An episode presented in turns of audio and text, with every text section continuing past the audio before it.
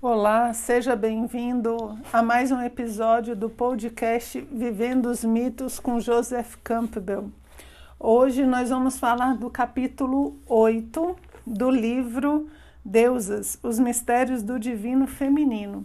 E o título desse capítulo é Amor, o feminino no romance europeu. Bem, como sempre, é um capítulo extenso, ele coloca muitas coisas e eu trouxe uma parte do capítulo para mostrar para vocês a ideia com que ele aborda essa questão do amor.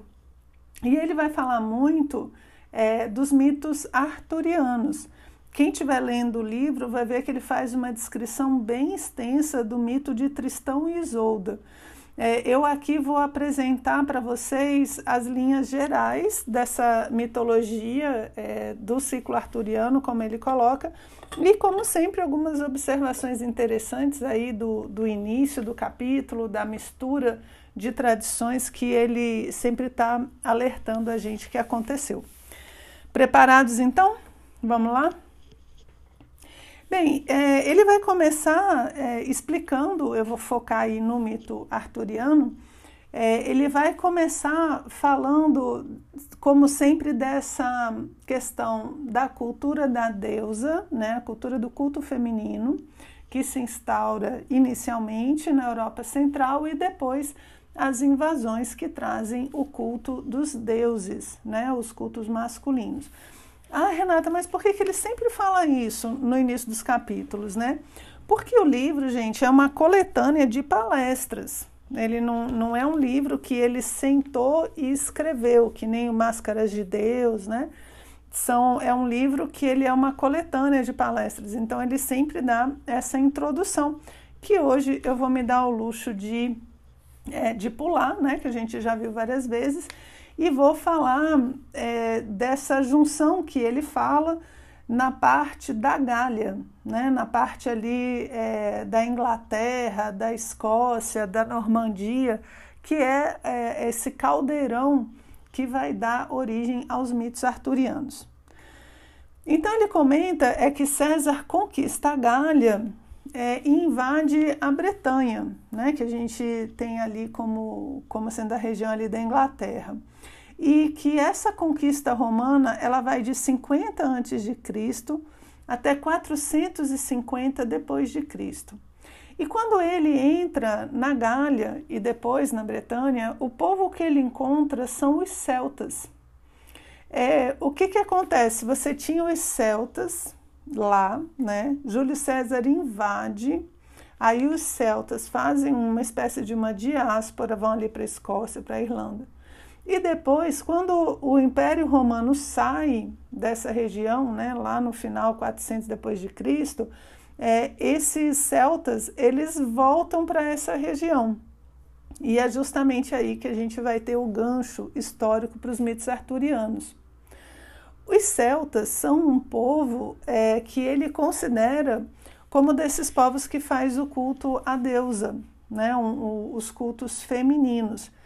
E ele fala que uma das, uma das características que mostra isso é justamente a questão dos contos de fadas. Os celtas têm muitos contos de fadas, eu inclusive tenho um livro de contos de, fada, de contos de fadas celtas, né? E é bem interessante porque é, ele, ele junta muito esses seres da natureza, esses seres de outra dimensão, né, que nem tem ali as, as brumas de Avalon, seres que surgem. É, é bem legal, é bem legal. E ele traz uma história aqui de, né, de, um conto de fada celta que eu vou pedir licença para ler é, para vocês. Porque aí ele não interpreta, mas a gente vai dar uma interpretadinha no final, tá? Pode deixar. Quem tem o livro é a página 272. ele fala assim: acompanhamos, acompanhemos esta típica história celta de um guerreiro que segue uma corça para dentro da floresta. Corça, corça é, é tipo Bambi, tá, gente? A corça desaparece na montanha. Ela é a deusa, a rainha da montanha. Por magia, ele entra a montanha e torna-se amante e protetor dela.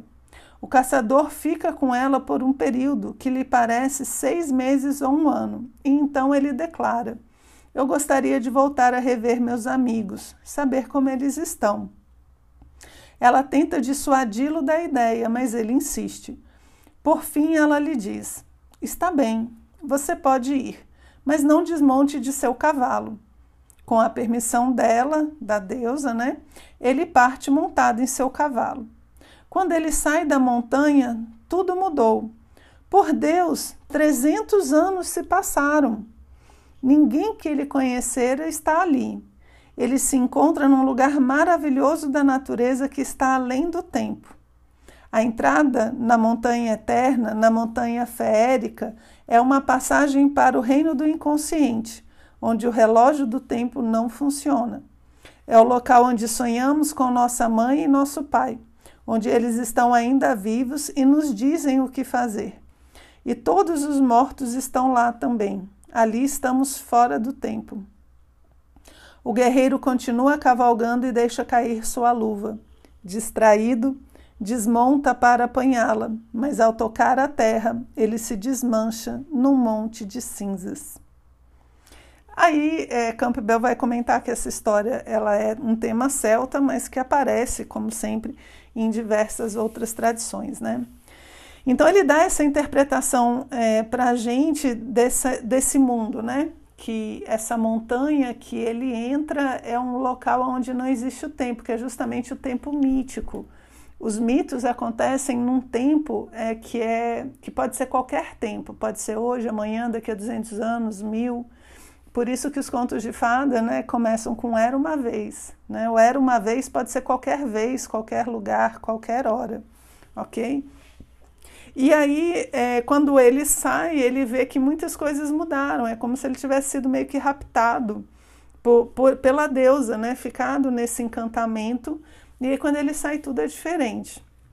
E aí ele faz esse comentário né, da montanha feérica, uma passagem para o reino do inconsciente. E ele fala que quando é, o, o caçador ele desce do cavalo e toca no chão, ele vira um monte de cinzas. Né? É, é porque é como se ele, nesse momento, tivesse se materializado. Esse tocar na terra é como voltar para o tempo cronológico, sair desse tempo mítico. Então agora ele não pode continuar vivo. Né? Por quê? Porque se passaram 300 anos, não era para ele estar tá lá mais. Então, quando ele sai, não, não é possível viver essa experiência fora dessa dimensão. Então, o contato com a Terra é, vai simbolizar justamente essa materialização, quando ele volta para o mundo comum. E aí ele se desmancha, ele morre para esse mundo é, da deusa, esse mundo mítico que ele só conseguia sustentar porque ele não tinha esse contato. Por isso que a deusa fala, ó, você vai, mas não toca no chão, né? E ele esquece e toca, né? E a gente costuma fazer isso também. A gente esquece de como sustentar a consciência em determinados patamares e aí quando ela cai a gente toca no chão e vira cinza, certo? Muito bom, então esse é um exemplo né, da, da deusa, que a, a deusa, a, a corça, ele fica com a Deus, ele tem a montanha, é o culto da natureza, montanha sagrada, né, que a gente já viu nos outros capítulos, que são características das civilizações que cultuam a deusa, né, como essa ideia universal. Então, essa, essa mistura que a gente vai ver depois é, do, do, dos celtas, essa influência romana, ela vai dar nascimento ao ciclo arturiano lá pelo século XII, lá para frente, ok? E, e nesse século, é, Campbell destaca que no século XIII, que é mais ou menos nessa época aí, você tem o retorno da deusa também na, na questão da Virgem Maria. É, o, o, ciclo arturiano, a gente vai ver, ele é uma, uma tentativa de juntar essas duas culturas, né? E ele fala que isso se torna necessário porque a, a deusa está voltando. Vocês lembram que ele falou várias vezes de que a deusa sai, mas ela retorna, né? De que as, as tradições, as culturas vão trazendo os elementos da deusa de novo, como se a gente não pudesse ficar sem eles por muito tempo. E aqui, dentro da Idade Média, né, lá indo para o final já, ele coloca é, o retorno da deusa na figura da Virgem Maria. É, e por que nessa figura? Pela importância é, que Maria vai tomando a partir de uma certa época. É, quando a gente vê filosofia medieval, a gente vê que por essa época aparecem é, alguns religiosos que fazem essa, essa adoração, essa veneração à Virgem Maria. E ela vai subindo de importância dentro do próprio cristianismo, ao ponto de que hoje em dia ela é que faz a, a conexão com Deus, né? ela é a mediadora entre os homens e a divindade. Eu lembro sempre do Alto da Compadecida, né? que tem uma hora que ele fala assim: pede para a mãe que o filho atende. Então, ela é intercessora da humanidade, né? ela que protege a humanidade. E, e essa importância, ele comenta, é, que ela vai sendo dada muito pela questão do nascimento virginal, essa condição de Maria ter dado à luz, né? ter concebido é, sem, sem o ato sexual, né? ela virgem. E ele diz que isso está em São Lucas, e São Lucas, dos quatro evangelhos, ele era o único grego. E, e essa ideia do nascimento virginal é um mito é, muito universal, muito da, da deusa mãe. Por quê? Porque é o nascimento da vida espiritual no homem. É, é como se fosse essa gestação dessa vida espiritual que vai nascer. Maria gesta essa vida espiritual no homem, né? E ele comenta que existem né, nascimentos desse tipo em, em, várias tradições. E isso é bem interessante mesmo, sabe? Você começar a perceber que é, essa, essa coisa do imaculado, essa, essa coisa da pureza, ela vai ser sempre crucial. E no caso da deusa aqui, sendo mostrada justamente nessas representações da deusa virgem. Né? E aí ele comenta do Quetzalcoatl, Gente, eu treinei muito para falar esse nome, certo? E eu não vou repetir, porque ele é muito difícil. Que é que a tradição da América, né? A gente tem o próprio Cristo, a gente tem Buda. Buda nasce de um sonho, né? A mãe dele tem um sonho com um elefante, símbolo da sabedoria, que roça a barriga dela. E aí ela concebe também é, sozinha é, o Buda. E um que poucas pessoas sabem, mas que também é gerado de uma mãe virgem, é Merlin, né? que é justamente do mito arturiano.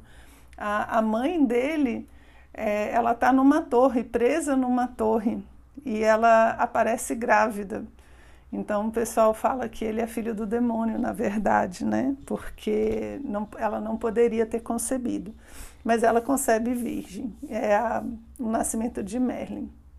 E aí eu, eu vou, eu separei um trechinho aqui também para a gente ver é, dessa parte que ele fala da deusa. É um parágrafo, só é bem, bem interessante. Ele coloca assim, ó. É, podemos ver Maria, né, como, na, como Cibele, né, assim, podemos vê-la no portal ocidental da Catedral de Chartres, no papel de Isis ou Cibele, como trono do imperador do Senhor do mundo, o Cristo, é ela quem o traz ao mundo, assim como Maia dá todos os nomes e formas ao mundo. Todos os deuses vêm da mãe. Ela é a mãe da forma, é a mãe dos nomes. Além dela está a transcendência, e portanto ela representa o que é transcendente, tudo o que é potencial, que está no futuro. Ela é a fonte e o fim. Tal é a adoração enquanto veneração do poder feminino no mundo ocidental. Então, aqui interessante porque a gente vê o mundo ocidental muito com o mito masculino, mas você vê que o elemento feminino sempre precisa é, aparecer de alguma forma. É como se fosse uma necessidade simbólica nossa, justamente. Né? Aí então, é, o título do nosso capítulo é sobre o amor e ele vai falar justamente, é, agora vai passar para a parte do amor cortês, né? O amor que surge ali na corte, é, que muda um pouco a visão dos relacionamentos e que vai dar nascimento à mitologia do rei Arthur, ok?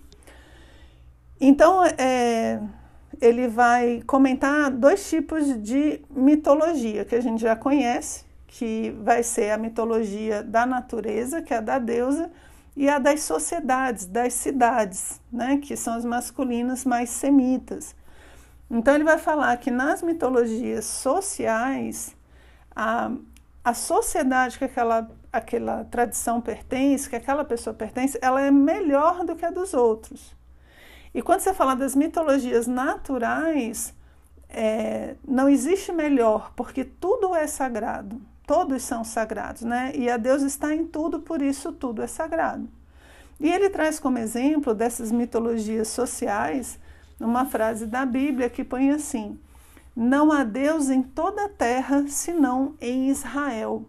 Esse é, é um exemplo de uma frase típica desse tipo de mitologia é, que, que coloca Deus em um lugar específico, em um povo específico, em uma situação específica ao contrário da mitologia da deusa, né, que está em todo lugar.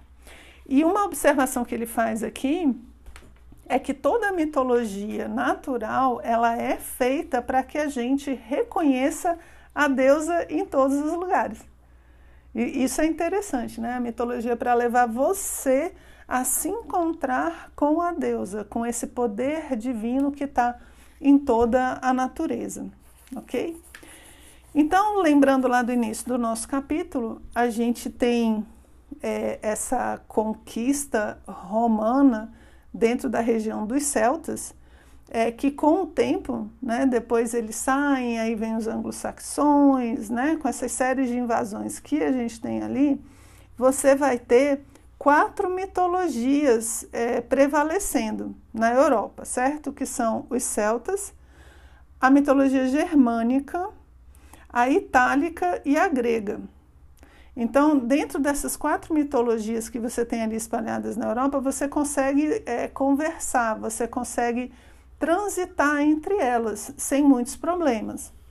É, e aí ele faz um, um, exemplo interessante, que ele compara as moiras gregas com as nornas, né, que são nórdicas, são celtas. É, a questão da moira serem três mulheres, né? E as Nornas, três mulheres. Né? Tá vendo a importância da Deus? Ainda mais porque as moiras, é, elas são a visão do tempo. O tempo é uma mulher, passado, presente e futuro. Então eles dizem que as moiras, elas tecem a vida do homem, né? A mais jovem tece o fio, a segunda enrola, que ela é um pouco mais madura, e a terceira, que já é idosa, ela corta, ela dá o fim. Então as moiras criam esse novelo que é a nossa vida e nos entregam para a gente nascer. E quando a gente nasce, a gente começa a puxar esse fio, né? E ao puxar esse fio, a gente vai é, desvelando os acontecimentos da nossa vida. É bem interessante. E essas três figuras, depois você tem algo parecido com as três graças, enfim, você vai ter é, por toda a Europa, né? E o que, que, é, o que, que vai acontecer nessa época aí é, em que o, a Itália, né, o, o, Império Romano sai da, da Bretanha? Então vamos imaginar a cena lá do início, né? Tá os celtas lá na região deles, tranquilos. Aí vem os romanos com Júlio César e invadem é, tanto a região da Gália, que é ali na França, e depois a Inglaterra, né? Eles invadem. Aí o que, que eles fazem? Eles levam, é, como era típico do Império Romano, eles levam os centuriões, eles constroem os foros, enfim, eles dão aquela cara romana ali para a região e levam os centuriões para cuidar das fronteiras. Então, todo, todo aquele povo né, que sempre queria invadir essas regiões, ele era segurado é, por Roma, porque Roma estava defendendo as fronteiras. No momento em que Roma fica, é, o Império Romano fica grande demais, né, e ele começa a entrar no seu processo de decadência, enfim, começa com uma série de problemas, é, essas centúrias, esse, esse exército romano, ele é retirado da Inglaterra. E no momento em que ele é retirado, toda aquela galera que ficava querendo invadir a, a região e Roma não deixava, agora elas conseguem entrar. Por quê? Porque o, os celtas não desenvolveram é, ali dentro uma, uma disciplina, né, um exército que nem o dos romanos, afinal de contas, os romanos estavam lá fazendo esse trabalho. Né? Só que quando eles saem, toda, toda essa galera em volta começa a invadir essa região da Bretanha.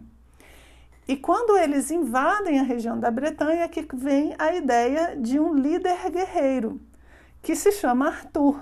Né? Então a gente está falando aí de uma figura que teria é, vivido aí por 400, 450, né? E as histórias dele vão começar a ser contadas pelos bardos lá na frente. Então, nessa época surge Arthur, que é um líder bélico, né? um líder de guerra. E é bem interessante porque Arthur faz 12 batalhas. Né? Mata uma série de pessoas, aí ele é um, um, um mega guerreiro e tal. E ele morre na última batalha. Então aí o Campbell já fala pra gente, ó, 12, falou 12, falou 7, 10, tem uns números que quando o pessoal fala, a gente já desconfia, né? E 12 é um desses números. É, 12 batalhas, né? Você tem 12 apóstolos, os 12 meses do ano, você tem várias indicações de que 12 é um número bem simbólico, né? E ele morre na última, como quem diz assim, ele completou o seu ciclo de batalhas. Né? E existem é, algumas teorias de onde é que Arthur está. Alguns dizem que ele não morreu, ele não morreu. Ele estaria dormindo né, dentro de um desses montes funerários que você tem ali na região da Bretanha. A outra teoria é de que ele teria sido levado para Avalon e estaria lá, né, em Avalon, aguardando para poder voltar. E a outra versão é de que ele estaria do outro lado do mundo, né? ele estaria do lado oposto do mundo, é, aguardando adormecido também para poder retornar. É, aqui é interessante porque é como se fosse assim: olha, ele morreu, mas não morreu, não. Ele morreu, mas não muito. Ou seja, sempre existe essa coisa do retorno. Né? Ele, ele pode voltar em algum momento. Isso dá uma ideia de ciclos, né? de que em algum momento ele volta e esse ciclo é, vai se repetir, ok? E aqui um comentário, é, particularmente muitas pessoas, a gente vê muitos documentários, muitos estudos, onde as pessoas ficam se debatendo se o rei Arthur existiu, se ele não existiu, se ele era um guerreiro, é, se ele era um nobre, se, se ele era um centurião perdido na vida. Enfim, muita gente investe o seu tempo procurando as origens históricas do rei Arthur. É, cá entre nós, gente, não precisa, tá?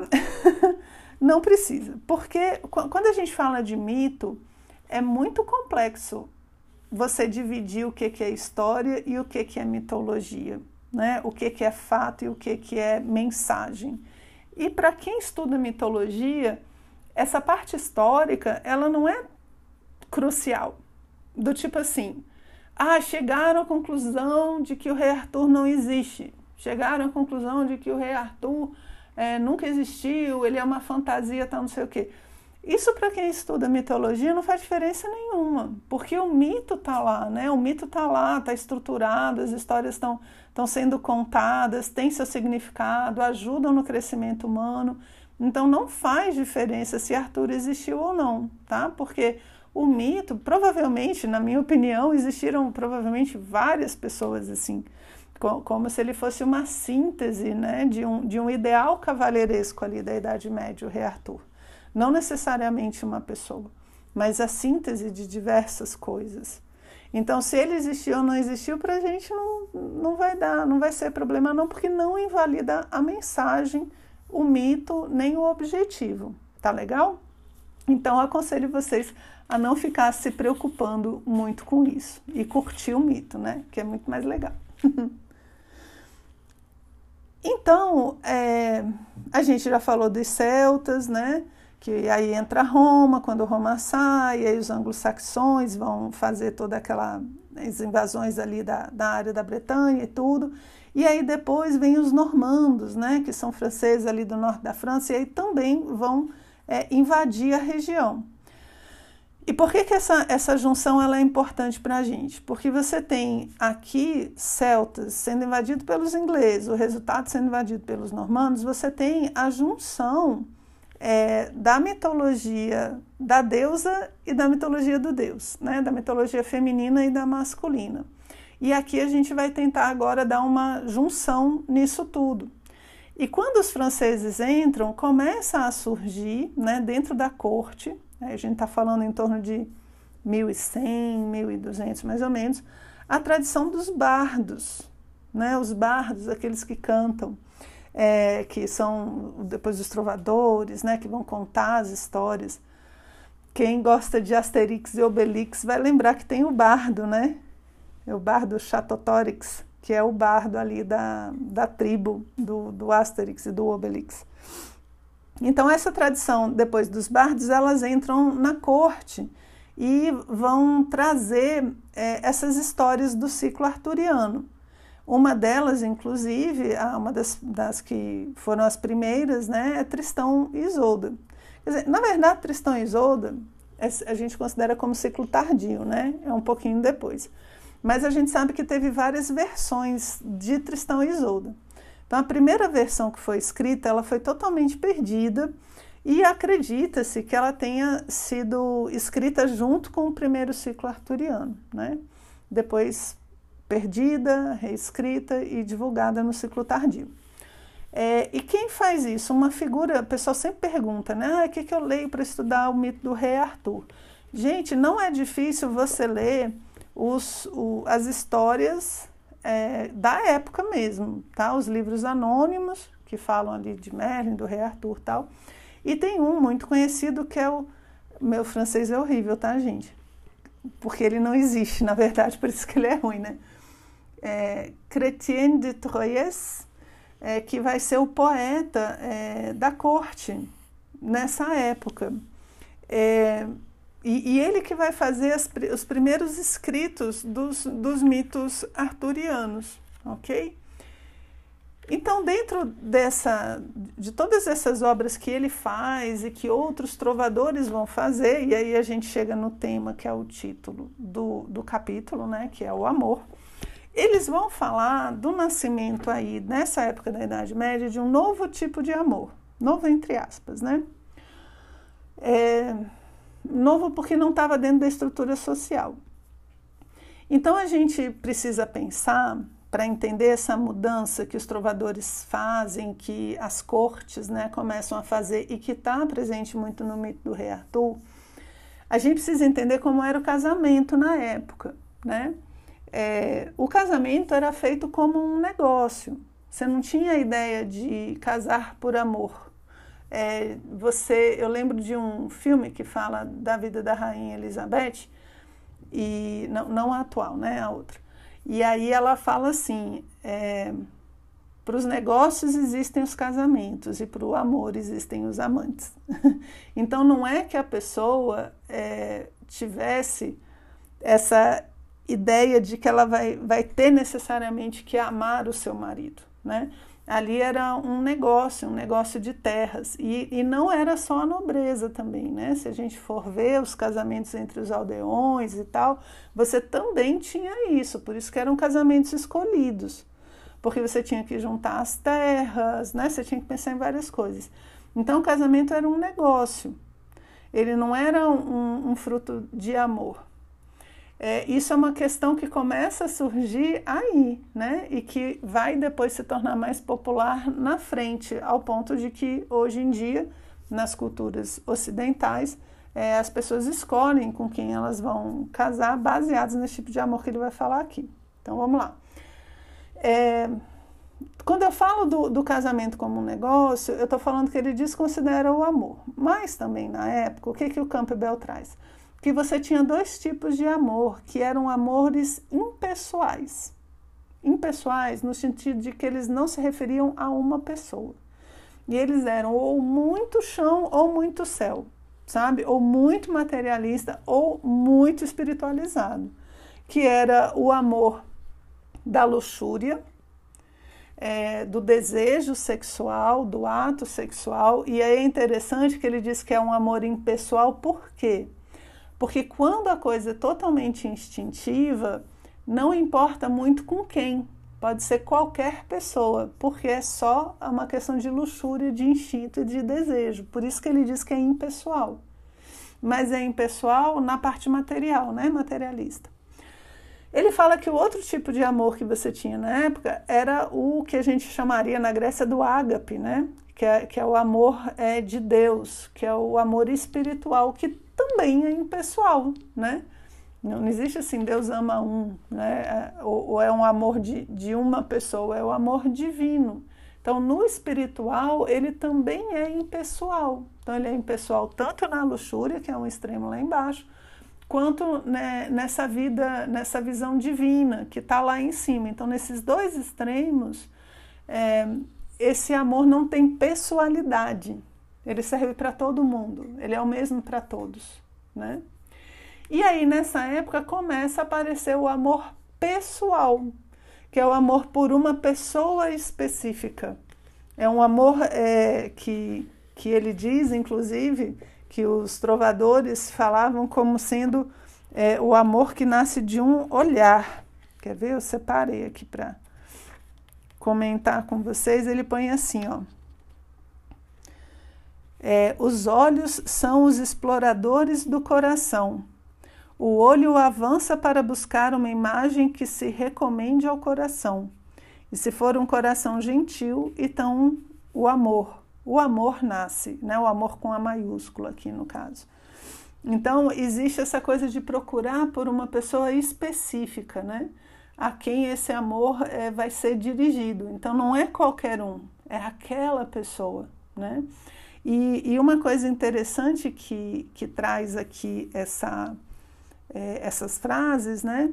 Esse, esse pequeno poema, é que ele fala assim que os olhos procuram por uma pessoa especial, né? E se for um coração gentil, então o amor nasce. O que, que é, é esse coração gentil? É um coração capaz de amar além da luxúria. É um coração capaz de amar para além dos instintos. Então ele agora procura por aquela pessoa específica a quem ele vai amar. Então é o encontro dos olhares que Campbell gosta de falar, né? nas entrevistas que ele dava ele também falava disso, o encontro dos olhares. Né? E o outro coração que ele fala aqui, que é o coração nobre, é o coração do guerreiro, né? que ele fala.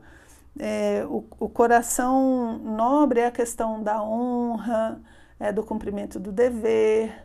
E o coração gentil, ele, ele é um coração aberto para esse tipo de, de amor. E aí nasce esse amor romântico, né? esse amor cortês no sentido de corte, né? É um amor que está ali dentro desse ambiente da corte e que vai ser o tipo de amor específico é, trabalhado muito no mito do rei Arthur, né? O, dentro do enredo geral a gente sempre lembra da Guinevere e do Lancelot, né? O rei Arthur sendo traído, então são coisas é, desse amor mais pessoal que vão dando o formato para a mitologia dessa época. E que a gente vai ter muita coisa, né? Hoje em dia a gente tem, tem muita, muita literatura em relação a esse tipo de amor que você vai ter, é, que Campbell vai falar nesse capítulo e que vai surgir justamente nesse romance europeu. Ok? O livro, gente, ele ainda fala, é, como eu já comentei, do mito de Tristão e Isolda, ele vai falar um pouco da Renascença, é, das musas. Então, sempre aconselho vocês a procurarem a obra. Né? Aqui a gente dá uma, uma palhinha para vocês terem uma ideia da visão é, do Campbell sobre o assunto. E com este capítulo, nós fechamos o livro. Né? O capítulo 8 é o último capítulo desse livro. É, com ele a gente se despede da obra Deusas, os Mistérios do Divino Feminino e partimos na nossa próxima temporada é, para o livro do, da Jornada do Herói. ok? Então eu espero vocês para o nosso próximo estudo aí das obras de Campbell. Um abraço.